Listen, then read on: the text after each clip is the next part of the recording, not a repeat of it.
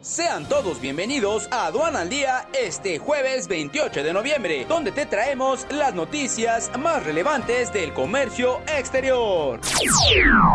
Nacional. El Banco de México recortó su expectativa de crecimiento para este año y anticipa que incluso podría promediar una tasa negativa en 2019. Ahora espera que el Producto Interno Bruto de este año podría ubicarse entre menos 0.2% y 0.2% que está debajo del tramo previsto por ellos mismos en agosto, cuando consideraron viable alcanzar una tasa de crecimiento de entre 0.2 a 0.7%. México aprueba en general los cambios que acordaron los legisladores demócratas y la representación comercial de la Casa Blanca vinculados a la puesta a votación del tratado entre México, Estados Unidos y Canadá, afirmó Jesús Seade, subsecretario para América del Norte de la Secretaría de Relaciones Exteriores.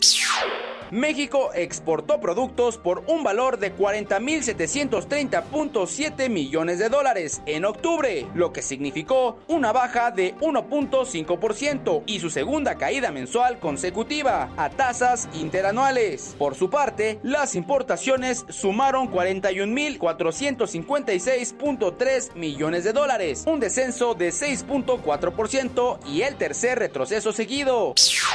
El presidente Andrés Manuel López Obrador insistió en su política de cooperación con Estados Unidos y reafirmó la disposición de un trabajo en conjunto con la nación vecina, pero rechazó el posible intervencionismo, luego que el gobierno de ese país anunció que designará como terroristas a los grupos del narcotráfico mexicanos internacional. Wall Street cerró el pasado miércoles 27 de noviembre con sus principales índices en territorio récord impulsado por sólidos datos de la economía estadounidense.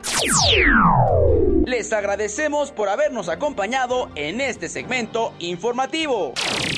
Eso fue todo por el día de hoy. Los esperamos el día de mañana con más notas solo por Aduana al Día. Yo soy Luis Quiñones. Hasta la próxima.